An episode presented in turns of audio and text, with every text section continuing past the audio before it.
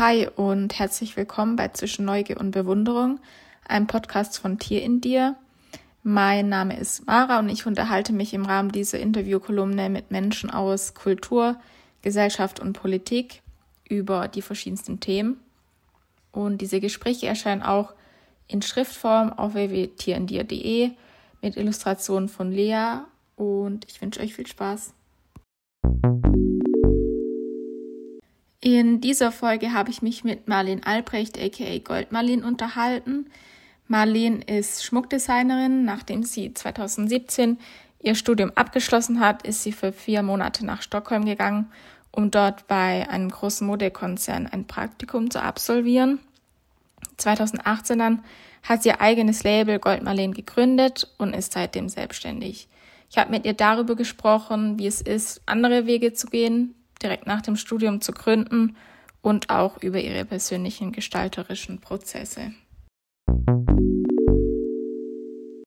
Ich habe dir schon gesagt, dass ich, vielleicht schließe ich da am besten gleich direkt an, so mit, mit deiner Labelgründung nach dem Studium. War das was, wo du das Gefühl hattest, das ist jetzt ein anderer Weg, als die anderen gegangen sind und auch so so von außen, war das was, wofür du dich hast rechtfertigen müssen? So direkt nach dem Studium zu gründen und ein eigenes Leben zu starten und irgendwie was aufzumachen oder wie war das? Mhm. Meinst du so in der Gesellschaft oder in der Familie eher? Oder im Allgemeinen? Wahrscheinlich in der Gesellschaft eher. Ja. Ähm, also das Verrückte ist, dass es halt ähm, gar nicht so geplant war anfangs. Also es war gar nicht so, dass ich studiert habe und gedacht habe, ja, ich gründe direkt so. Ähm, es war eben, es ist, es ist irgendwie so aus dem Affekt passiert. Also ich war ja in Stockholm, habe da gearbeitet habe halt gesehen, wie es in der Modeindustrie aussieht, wie die Produktion aussieht, wie die Lage sich dort, äh, wie die Lage dort ist. Und dann habe ich eben für mich irgendwie gedacht, so will ich das nicht unterstützen, das will ich so nicht. Und ich muss irgendwie meinen eigenen Weg gehen und diese ganzen Strukturen, die ganzen Abläufe für mich selbst entscheiden können. Und aus diesem Gefühl raus ist es eigentlich äh, passiert, dass also die Entscheidung und ähm, ich habe also ähm, rechtfertigen müssen, habe ich mich eigentlich nicht. Es war eher so dieses Überraschtsein, also dass die Leute sehr überrascht sind, zu, also ja, du bist jung, direkt nach dem Studium, sich sowas zu trauen. Also es war schon eher so dieses ähm, auch verblüfft sein, dass man halt einfach so, ist schon ein bisschen blauäugig so in sowas reingeht. Also mir war das am Anfang, glaube ich, auch gar nicht so bewusst, weil ich vielleicht auch die Sicherheit hatte mit dem Wohnen, dass ich bei meinen Eltern im Haus unten wohnen kann vielleicht hätte ich die Entscheidung nicht getroffen, wenn ich jetzt gewusst hätte, ich muss neben der Ladenmiete auch noch meine eigene Wohnung finanzieren und ähm, whatever. Also vielleicht hat es mir das so ein bisschen erleichtert, dass ich halt auch von meiner Familie aus die Unterstützung hatte, ähm, weil die ja auch alle selbstständig sind und da glaube ich, ist es schon so, dass in meinem Kopf das schon war, also es war nicht so, dass ich mich also rechtfertigen musste vor der Familie und ich musste, also es war eher so die Unterstützung in der Familie da und das hat mir wahrscheinlich auch den Mut gegeben, das zu machen, glaube ich. Ja. ja. Jetzt kennen wir uns ja auch schon äh, so eine Weile. Ja.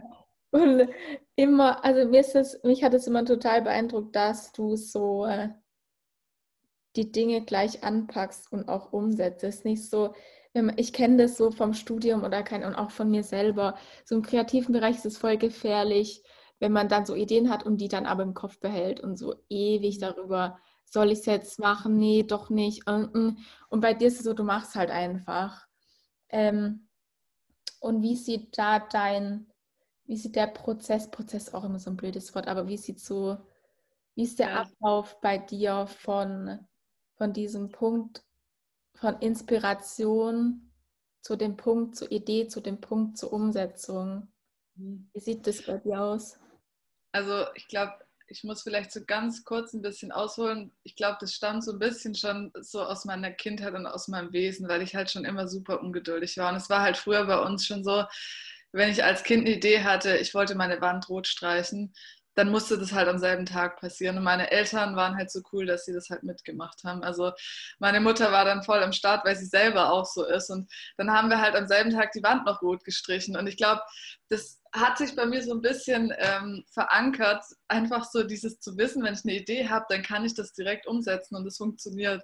Vielleicht ist es das so ein bisschen, auch diese, ja, dieser Machensdrang, diese, dieser Tatendrang und irgendwie, wenn man eine Idee hat, das auch einfach se sehen zu wollen. Ich bin einfach so unglaublich neugierig, wenn ich irgendwie mir vorstelle, ähm, in meinem Kopf ist was und ich weiß nicht genau, ob es funktioniert, dann muss ich das wissen. Also dann muss ich direkt dieses Teil aussägen und zusammenbauen und gucken, ob es funktioniert. So. Und vielleicht, also ich weiß gar nicht, wo da dieser, dieser Schritt ist, dass ich sage, ich mache das jetzt oft. Also beim, beim Schmuck ist es halt auch so, man kann das halt auch direkt schnell umsetzen. Also klar, wenn du jetzt ein Fotoprojekt machen willst, ähm, ein Shooting, dann musst du erstmal anfragen für die Location, dann brauchst du die Models, du, du brauchst halt, du bist halt abhängig von ein paar anderen Sachen noch. Und im Schmuck ist es halt so, du hast die Werkbank oder vielleicht auch im Möbelbereich, du hast deine Werkstatt, du hast das Material und du kannst direkt loslegen. Also das ist, glaube ich, schon auch so dieses, äh, dieses Ding, dass man irgendwie alles da hat und die Idee einfach direkt selbst umsetzen kann, ohne von anderen äh, abhängig zu sein.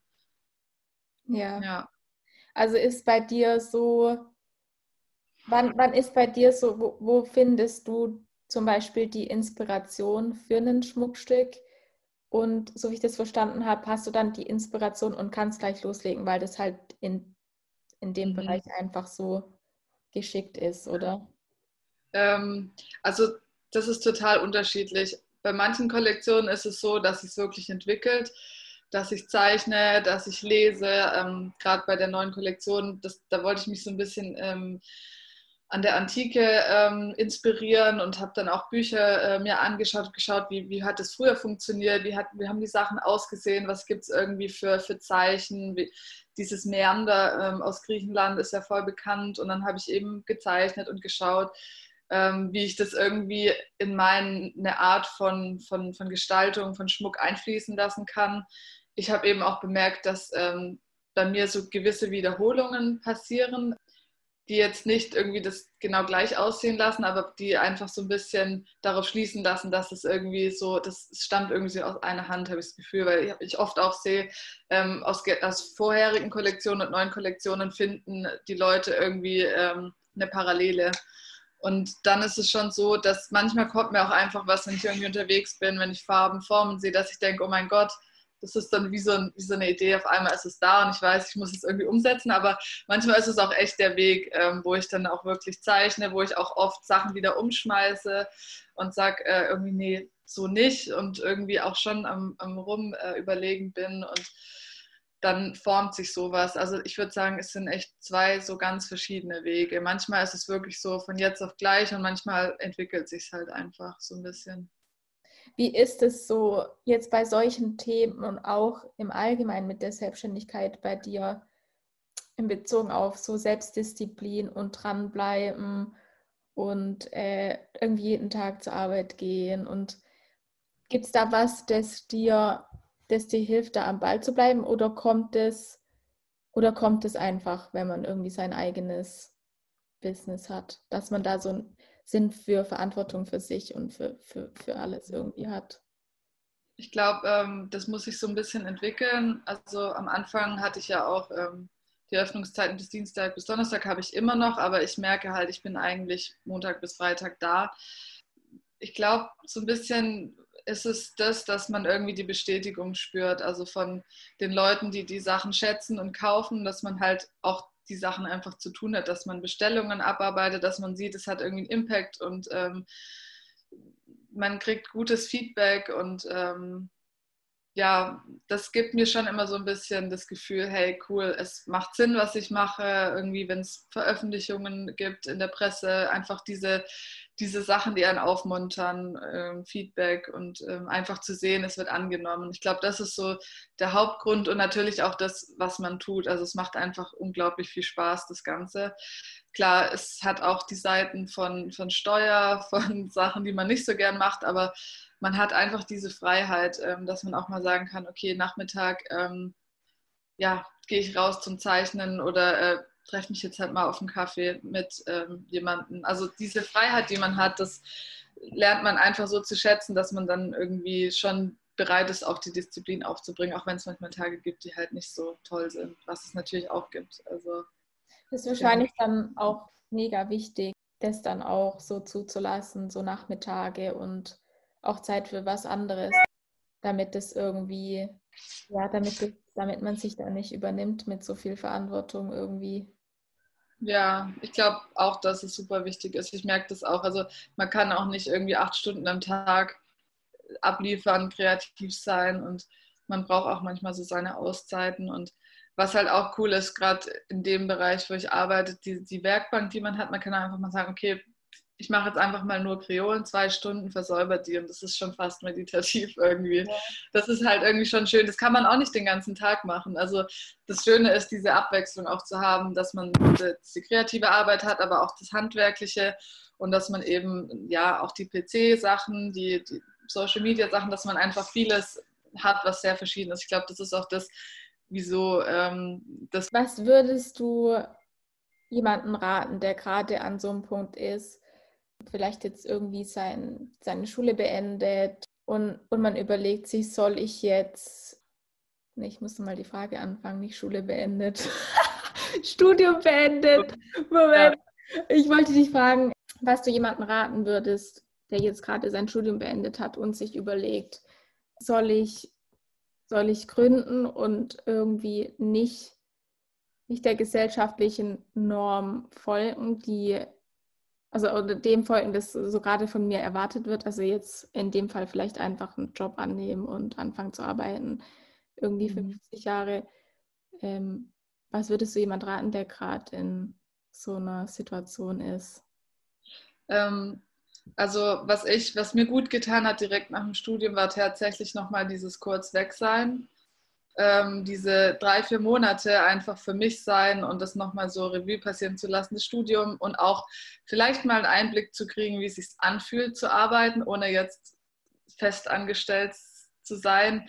Wobei ich glaube, man kann auch festangestellt sein und in der Probezeit kündigen zum Beispiel. Also ich glaube, es ist auch wichtig, manchmal auch Entscheidungen dagegen zu treffen. Also einfach zu sagen, hey, ich habe jetzt vielleicht zwei Wochen gearbeitet, aber ich weiß schon, es ist nichts für mich und das ist voll in Ordnung. Und dann auch zu sagen, okay, ich äh, kündige jetzt und ähm, ich mache mich selbstständig. Also ich glaube, das Wichtigste ist, wenn man irgendwie was beendet, dass man weiß, wie man es danach machen möchte. Also wenn man wirklich einen Plan hat und sagt, hey, ich will jetzt einfach nicht jeden Tag irgendwie aufstehen und in diesen Konzern gehen und irgendwas tun, was die Welt nicht verändert, dann ist es voll cool, wenn man einfach sagt, okay, ich ähm, fange an, mein eigenes Ding zu machen und setze mich da dran und das ist voll das, wofür man brennt. Ich glaube, es ist halt wichtig, dass man einfach diesen starken Willen hat, weil den braucht man einfach, weil es einfach auch echt gerade, also der Schmuck, das ist super umkämpft, dieses Business und ähm, es ist immer so, dass es nicht einfach ist, aber ich glaube, wenn man wirklich dieses Ziel hat und diesen Plan und das schaffen möchte, dann schafft man es auch und ähm,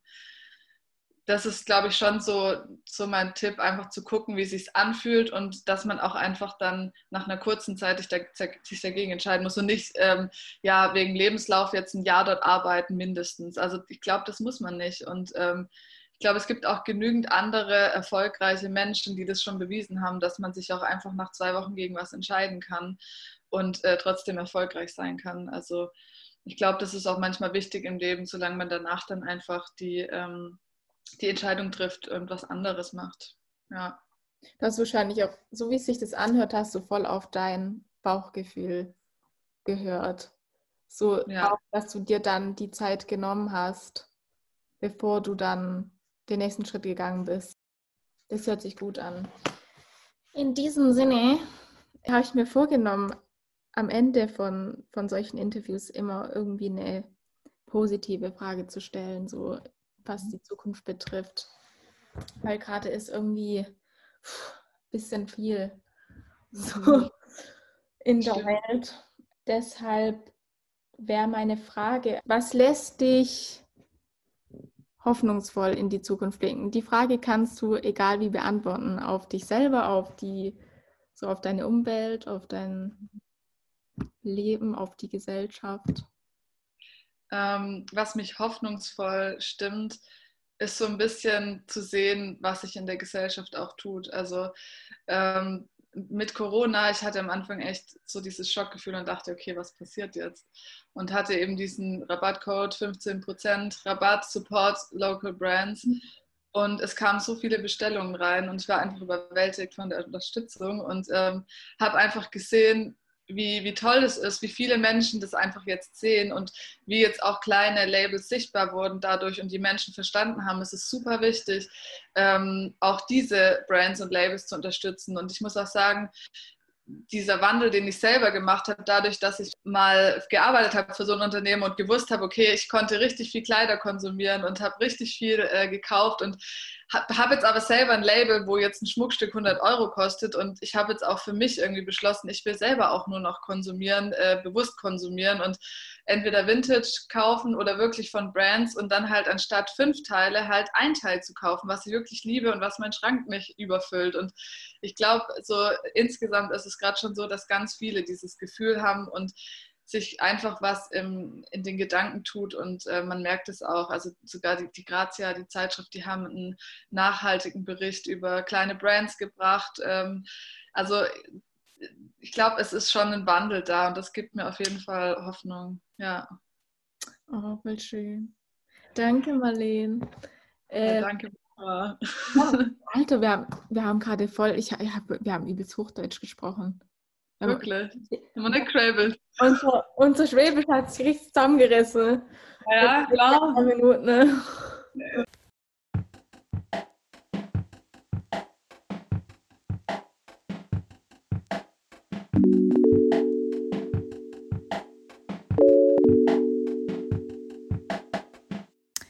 Vielen Dank fürs Zuhören. Ich hoffe, ihr konntet was für euch mitnehmen.